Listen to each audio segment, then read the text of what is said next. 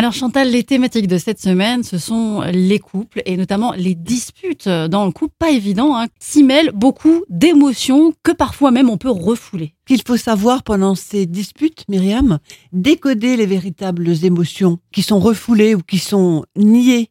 La colère, par exemple, alors on est en colère, on veut se mettre en colère pendant une dispute et en, fait, cette colère peut cacher un autre sentiment et donc un autre message et remplacer par exemple la tristesse.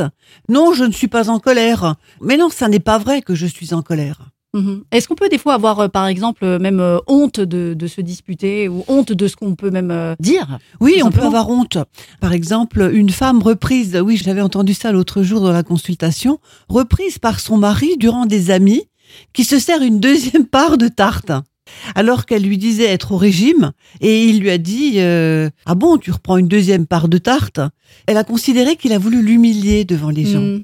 Alors, il y a d'autres émotions cachées également, c'est la peur, la crainte que l'autre m'abandonne, qui n'est pas forcément liée à la situation présente pendant hmm. laquelle on se dispute, mais à de vieux souvenirs. Mais non, ça ne me fait pas peur euh, que tu me quittes.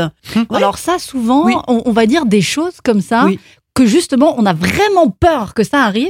Qu'en vrai, on a juste besoin que l'autre nous dise le contraire. absolument. Faites quand même attention à ce genre de message parce que c'est quand même dangereux. C'est une sorte de provoque. Bien sûr. Est-ce que parfois, Chantal, on se dispute pas aussi parce que l'un des deux est peut-être à un moment un peu mal dans sa peau pour une raison ou pour une autre? Oui, par exemple, il est triste. Il a un deuil d'un travail, euh, d'une relation. Euh. Parfois, le lien avec la situation de dispute est très loin de pourquoi on se dispute. Et il ressurgit à cette occasion et quelqu'un me disait je suis triste lorsque mon mari et moi nous disputons. Cela me rappelle les scènes de disputes que faisaient mes parents. Hmm. Demain, Chantal, on va essayer de trouver des manières de rendre la dispute constructive. Parce que oui, ah bah oui. c'est possible. C'est possible. Et oui.